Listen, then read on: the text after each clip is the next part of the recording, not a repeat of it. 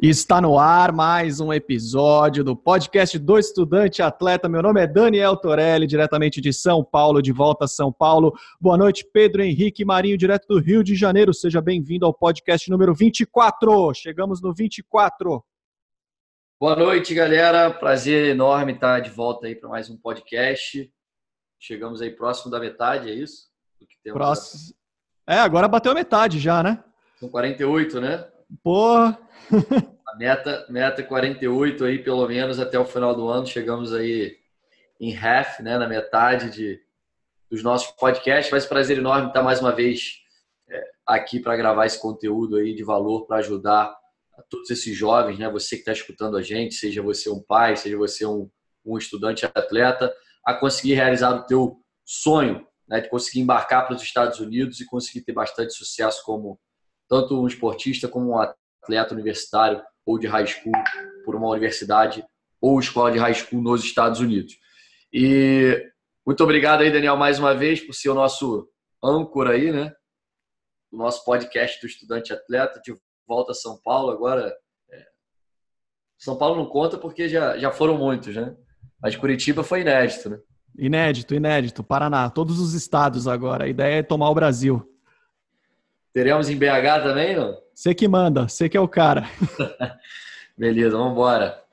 Então é o seguinte, PH, obrigado de novo aí. Eu sei que você estava hoje o dia inteiro na sua Academy, na ID Sports, na ID Sports, onde você faz um trabalho no, no físico aí, no individual, com todos os seus alunos, uh, desenvolvendo todo esse planejamento para eles conseguirem uma bolsa de estudo nos Estados Unidos. E sei também que em 30 minutos, 35 minutos, 40 minutos, você tem a sua mentoria uh, também em grupo com seus alunos do Estudante Atleta, que é do, da comunidade do PH Marinho Oficial.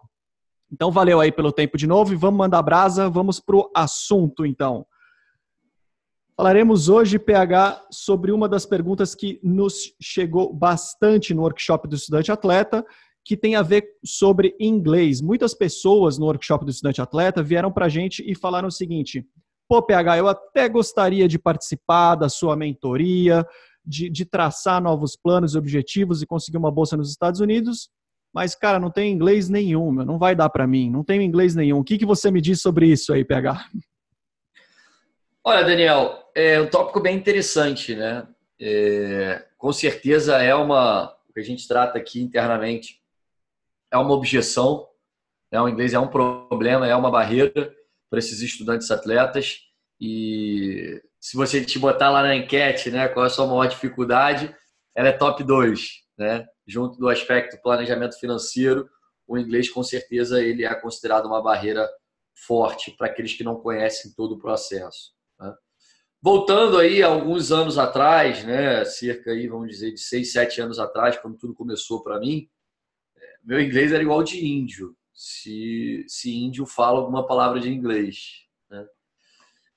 Então, é, eu também acreditava que era uma barreira. Por eu não ter um nível de inglês, eu não considerava meu inglês nem básico, porque o básico é aquele que você consegue sobreviver. Né? Quando você chega num país, por exemplo, nos Estados Unidos, se eu tenho um inglês básico, consigo pelo menos entender e me comunicar em, em, em palavras, mas a minha comunicação era toda baseada em mímicas. Então, é, o inglês, ele foi uma barreira para mim no sentido de da velocidade da adaptação, tá? Mas ele não foi uma barreira para mim para determinar se eu poderia embarcar ou não. Então existe uma grande diferença nisso. Eu falo já de antemão para aqueles que estão nos ouvindo que aquele que não tem inglês ele pode perfeitamente embarcar e a gente vai explicar o porquê em breve mas o preço que ele vai pagar pode ser um projeto mais custoso, por ele ter que fazer aulas de Excel, né? e ele pode pagar caro na velocidade da adaptação dele no país. Eu acho que esses seriam os dois principais é, problemas ou barreiras que o estudante atleta sem inglês ele enfrentaria, mas jamais impossibilitaria dele de embarcar e realizar o sonho se tornar um estudante atleta nos Estados Unidos. E, e para você, como é que foi isso daí, então? Então, você foi sem inglês nenhum, como você disse aí, nem inglês de índio você tinha. E você chegou lá nos Estados Unidos e, assim, chegando no aeroporto, na faculdade, como é que foi isso daí? Você ficou espantado? Era por mímica? Como é que você se virou nos primeiros dias lá? Rapaz, acho que antes. O meu problema com o inglês começou muito antes de eu desembarcar nos Estados Unidos. Né? Eu lembro que a gente tinha que preencher alguns documentos da faculdade de application. E eu estava com outros dois amigos, eles preenchendo lá, vendo, sei tal. Aí eu, não, estou entendendo tudo, não sei o que e tal, sei. Mas aí chegou uma hora que a, a, a máscara ia cair, né? Porque fica um negócio tão complexo quando passa de name, né? E, e, e-mail e telefone, que é, é praticamente a mesma palavra, né? Aí começava. Eu lembro que tinha um, um, questionário sobre se eu tinha algum problema de, de audição, né? O ear. Aí eu tinha colocado yes, aí um amigo meu botou, falou assim, tem... ele mal me conhecia na época, você tem problema de audição, você usa aparelho? Eu falei, não, velho. Por quê? pô, você botou que tem problema de audição aqui. Eu falei, pô, cara, então me ajuda aqui que eu não tô entendendo nada desse formulário, vou fazer todo de novo. Então eu queria, eu queria esconder, né, essa questão do inglês é, de tudo quanto era modo, porque eu não me dediquei, eu não tinha ninguém para me guiar, para me dar um norte, não tinha mentoria, não tinha um mentor, não tinha nada. Dizer assim, olha, começa um planejamento com antecedência, né? para você conseguir atingir a nota do TOEFL suficiente, necessária, e você não ter um problema de adaptação nos Estados Unidos. Porque, como muitos sabem, eu tirei 27 no TOEFL. É, então, eu acho que o mínimo que você pode tirar é 20 e pouco. Não existe menos que isso. E foi um grande problema. E eu paguei o preço, tanto de, de dinheiro, com o ISL que eu acabei de falar, tanto com a questão da adaptação. Né? Então, meu problema com o inglês ele foi muito antes de eu desembarcar nos Estados Unidos. Depois que eu desembarquei nos Estados Unidos, eu tive problema se eu não tivesse com outros dois amigos brasileiros, minha comunicação era zero. Inclusive na, na, na Polícia Federal, lá na imigração americana, de falar. Né? Tive que solicitar um tradutor, porque não conseguia me comunicar com, com agente da, da Polícia Federal deles, né, da imigração. É, quando cheguei, desembarquei no aeroporto, eu fui guiado pelos meus outros dois amigos que tinham um inglês muito mais avançado que o meu. E ao chegar nos Estados Unidos, você tem que fazer a sua grade curricular, né, com as suas aulas. E eu tive que solicitar a ajuda de um amigo também, porque eu não entendia as palavras do meu advisor, da pessoa responsável por montar a minha grade curricular. E, obviamente, é, eu peguei só aulas de ESL. Né? A gente teve um podcast somente sobre isso aqui, mas é, resumidamente falando, eu fiz só aulas de inglês. Eu não fiz aulas de nível universitário. Então, elas não contam para minha graduação. Eu simplesmente paguei um curso de inglês dentro de uma universidade para eu atingir uma pontuação necessária para migrar aí sim para aulas de nível universitário que, e que contariam, né, para minha formação acadêmica, para ganhar o meu diploma ao final dos quatro anos. Legal, agora eu entendi então o porquê da sua super dedicação em um módulo seu, do seu curso, do seu treinamento ou mentoria uh, sobre matrícula, né, a application nas faculdades, né, que você compartilhou a sua tela passo a passo, desde preenchimento do seu nome, é name, surname, middle name, e a gente tem middle name, qual que é a ordem certa para fazer isso, e como que responde aquilo, agora dá, tá, tá entendido, o trabalho ficou muito bem feito. É, tem muita gente que. É, eu acho que nesse, nesse, nesse mundo que a gente vive do intercâmbio esportivo, Daniel, a gente encontra atletas é, no marco zero, atletas intermediários e atletas avançados no sentido de embarque para os Estados Unidos. Mas muitos deles, e a grande maioria, se não 90%, tem muita dificuldade nesse processo pós-bolsa, que a gente fala bastante dentro da mentoria. É, a gente divide aí em, em três fases: pré-bolsa, prospecção e pós-bolsa. Muita gente consegue ir até muito bem no primeiro, no segundo tem uma dificuldade bastante grande no que se diz respeito à individualização do processo de prospecção, né? Que você formatar um modelo é, individualizado para cada treinador na hora de prospectar e principalmente no pós-bolsa, que aí é, é como se fosse fechar toda a negociação e fazer que aquilo ali vire uma realidade. Tá? E se seu inglês não for muito bom, a chance de você errar nesse processo de pós-bolsa, ele é bem grande, o que pode jogar, pode botar tudo a perder aí, toda a fase 1 e a fase 2 que você conseguiu percorrer com sucesso. É, muito bem observado. Inclusive na parte de preenchimento das ligas, né, das elegibilidades, eu vejo que as suas aulas lá são aulas bem complexas, não complexas assim, tá, de fácil entendimento, mas é que tem bastante coisa mesmo para ser feita e falou muito bem falado você, aí. Você me permite até para a gente ver se a galera está assistindo mesmo. A galera está se perguntando, ah, mas como é que eu vou para os Estados Unidos sem inglês, né? É, a gente deixa para a última pergunta do vídeo para encerrar para a galera assistir o, o podcast todo. Né? Vamos deixar assim. Ó, a dica de ouro ela vai ser a última coisa a ser falada nesse podcast, então assiste ele por completo aí para você ficar não só sabendo qual é a dica mágica, mas também saber tudo que envolve aí o problema ou a solução, né, se, se existe alguma solução de não ter o, o inglês fluente para conseguir uma, uma bolsa de estudo nos Estados Unidos. Legal. E uma, uma coisa, infelizmente ou felizmente, nós temos brasileiros no mundo todo, aí nos Estados Unidos inteiro, em inúmeras faculdades. Você falou aí que você teve dois amigos que te ajudaram bastante, te auxiliaram nos processos, na escola. E se você não tiver nenhum amigo, se você não for com ninguém na escola, você falou que tem os advisors, né? Então, é, fica fica fácil para você tem alguma ajuda, você tem algum suporte, você conseguiria entender as aulas? Como é que você sente isso caso você vá sozinho sem ninguém? Sim, eu acho que você tem todo o apoio. É, caso de dificuldade extrema, provavelmente vai ter um, um estudante atleta que fala um espanhol, né? ou arranhe pelo menos. Daniel, eu penso no seguinte: é, nada é colocado na nossa vida se a gente não que a gente não consiga suportar. Né? Então, se a coisa realmente aconteceu, significa que você consegue lidar com aquilo, você consegue superar aquele obstáculo que foi colocado na sua frente. Então, se você tiver que embarcar sozinho, você seja o único brasileiro, que a gente tem um estudante atleta hoje, o Diego, em Maryland, que é o único brasileiro no time. Eu acho que são dois brasileiros na universidade como um todo, tá? Isso mostra para ele que ele conseguiria, ele consegue superar esse problema que eu acho tudo tem o seu pró e seu contra. Ter muito brasileiro pode ser muito bom, como pode ser muito ruim para o aprendizado da língua.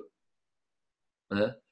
Então, acho que tudo que é colocado na nossa frente e, e, acontece na nossa vida, de alguma maneira a gente consegue suportar aquilo, superar aquela, aquela barreira. Se isso aí for uma barreira. No caso, se não tiver muitos estudantes brasileiros, ou não tiver nenhum, você tem total apoio da faculdade para conseguir resolver os seus problemas. Né? É, você pode usar perfeitamente um tradutor. Ah, deu tudo errado, não tem nenhum espanhol, ninguém fala o que eu falo. Cara, liga para um amigo e bota para falar com, com o advisor né, que esteja nos Estados Unidos, que já sabe o que, que você está falando, né, de montagem de schedule, é, de crédito, de crédito transferível. Eu acho que assim, o legal realmente de se tornar um estudante atleta não é só jogar e estudar, é tudo que envolve isso, né, o amadurecimento do jovem como um todo. E eu acho que esse processo de você correr atrás das suas coisas e resolver por conta própria, né, obviamente tendo toda a estrutura e respaldo da universidade para isso, eu acho que faz parte do processo do que a gente fala. Você entra um menino ou uma menina na, na faculdade, na high school, e sai um homem ou uma mulher depois que se forma, não só pelo aspecto esportivo e acadêmico, mas também por todo o contexto de experiência que você vai vivenciar nos Estados Unidos. É isso aí. E também a, a, as faculdades, os profissionais que lá trabalham, os professores, eles entendem também né, da, da, dificuldade de todos os estudantes internacionais e eles querem seu bem. Então, acho que é para ficar tranquilo mesmo, né? Que estarão sempre ao seu lado e hoje também com a Eu tecnologia. É, mais difícil você resolver as coisas aqui no Brasil em português do que lá nos Estados Unidos em inglês, mesmo que você não fale nada. Entendeu? E... Mas podem ficar bem tranquilos aí com relação a isso, que não vai ser uma barreira, não vai ser um impeditivo para você realizar o seu sonho.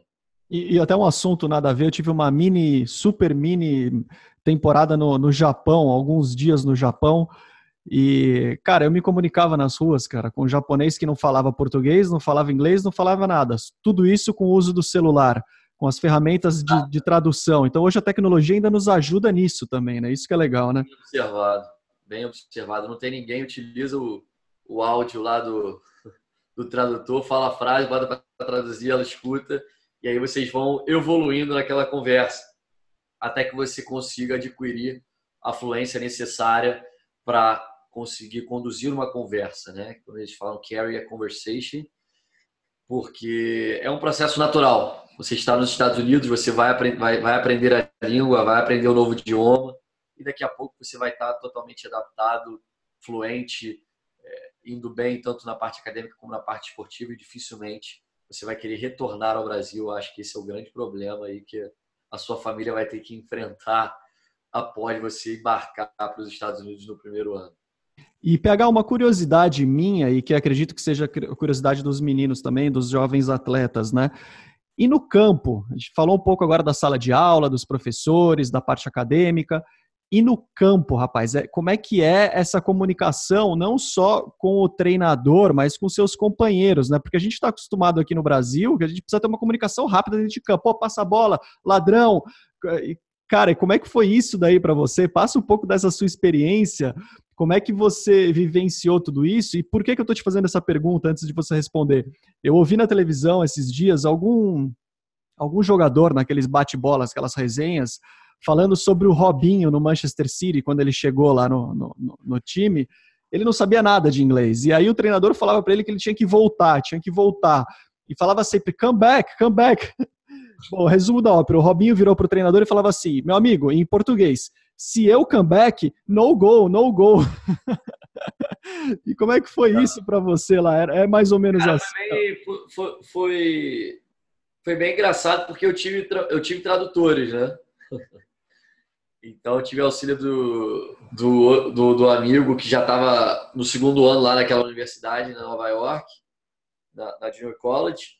E sempre o treinador queria falar comigo, ele, ele era um intermediador, né? Eu falei, só falar para ele, ó, não vai traduzir besteira, hein, cara. Não vai falar que eu falei preto, você está falando amarelo, eu tô confiando em você porque eu não tô entendendo nada que você está falando.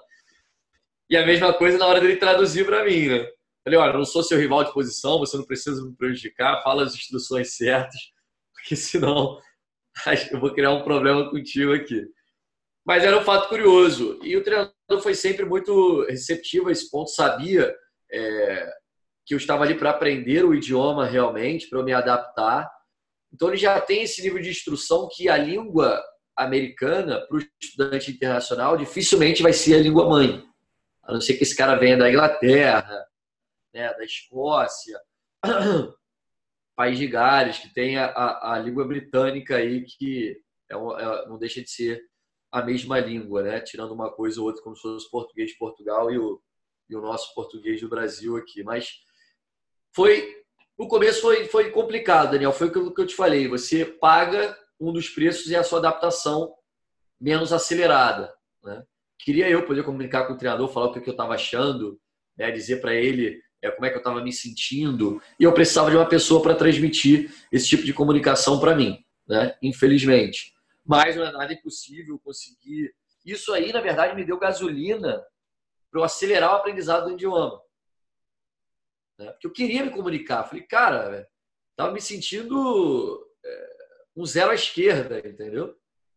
Nada. Falei, pô, você não serve para nada, Pedro. Você não sabe falar o idioma dos caras.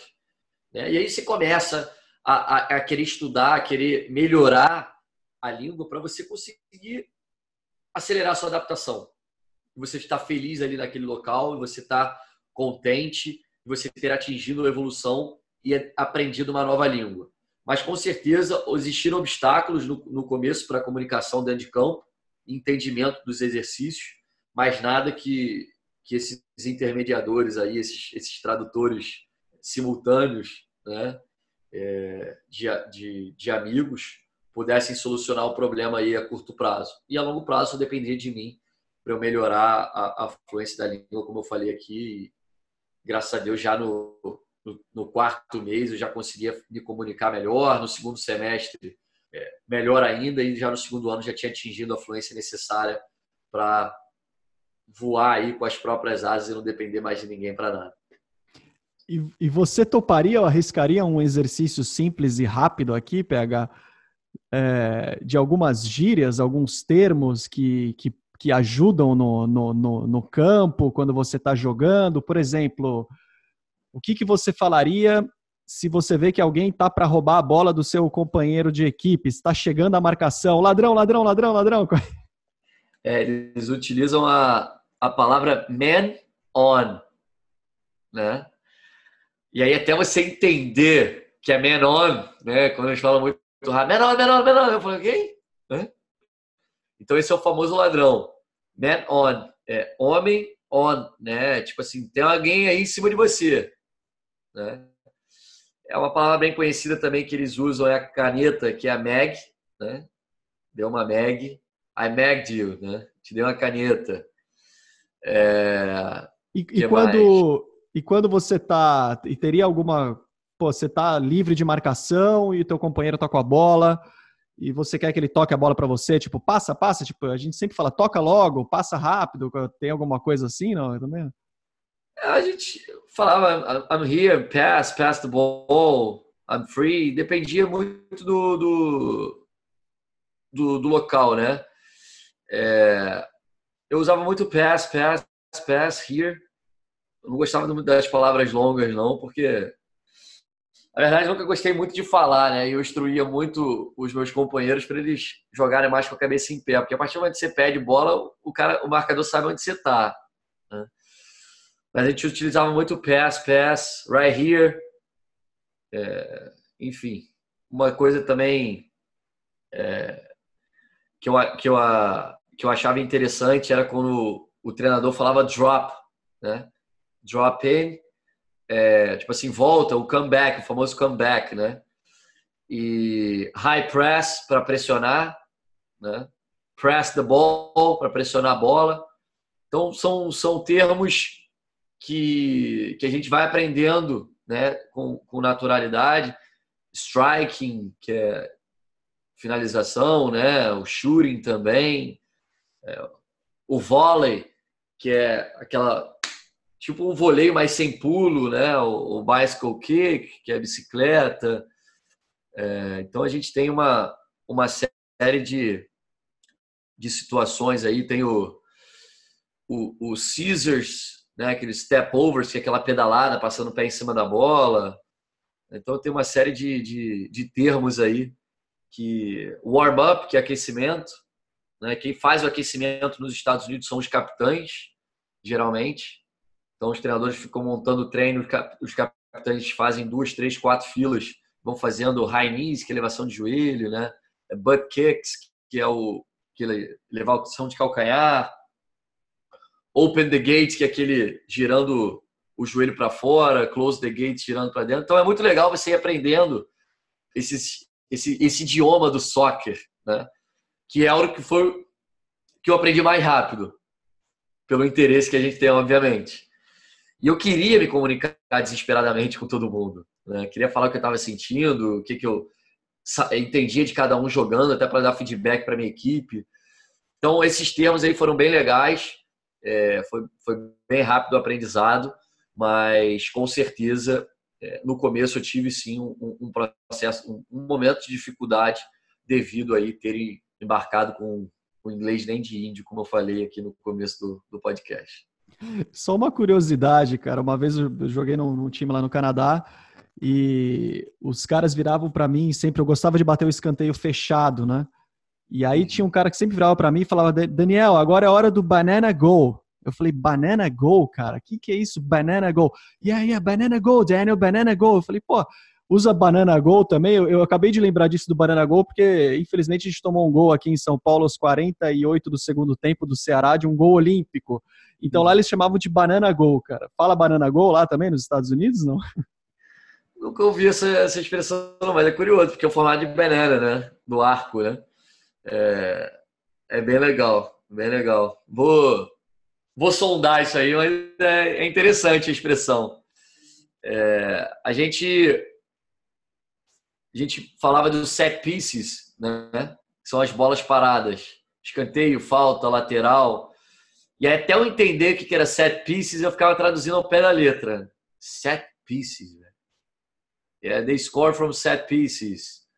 Uh, they've been scoring from set pieces. Que, que, que pancada é essa de set pieces? Aí que eu fui entender que era bola parada. Então são vários termos aí que você vai, vai pegando e que vão te ajudando. E mais uma vez, Daniel, aquele estudante atleta que se planeja com antecedência, né, ele tira de letra, chega lá porque ele está muito mais preparado e capacitado para enfrentar essa realidade. Né? E aquele que não se prepara, ele vai pagar isso de duas formas. A adaptação, que vai demorar mais para acontecer, e vai ser mais custoso esse investimento, porque ele vai precisar fazer o ESL. Né? Então, é, é possível, totalmente possível, você embarcar para os Estados Unidos, e a gente vai dizer aí como no, no final do, do podcast, como é que você faz, pra, como é que você tem que fazer para isso acontecer, né? Mas a minha recomendação é que planeje. Existem três tipos de planejamento, né? Econômico, acadêmico e esportivo. O inglês está dentro do acadêmico, você precisa se planejar academicamente para você conseguir atingir os seus objetivos e não precisar passar pelos perrengues que eu passei, por exemplo, assim que você chega nos Estados Unidos por conta da, do problema da fluência da língua do idioma norte-americano. E na rua, no, nas lojas, como é que é isso? É, é verdade, o, o seu ouvido vai se acostumando, por mais que você não fale nada de inglês, parece que com o tempo lá o seu ouvido vai se acostumando, né? Você vai começando a pegar como que as pessoas falam, aí você vai se virando nas lojas, você vai num posto de gasolina, você vai num select da vida para comprar uma, um salgadinho, alguma coisa assim, é isso mesmo? O que que ajuda? É muito engraçado quando você adquire a fluência no idioma, a aula de inglês para você ela fica muito fácil, ela fica muito natural, você parece que é o seu idioma. Né? Você entende cada palavra, cada vírgula, cada expressão, cada letra que sai da boca do professor. Isso aí eu acho que é o mais é a coisa mais fantástica que você pode conquistar nesse nesse aspecto da língua, da fluência. Eu ficava impressionado com a dificuldade que eu tinha, da velocidade que os caras falavam, e depois eu ficava indignado como pessoas não podiam entender aquele professor.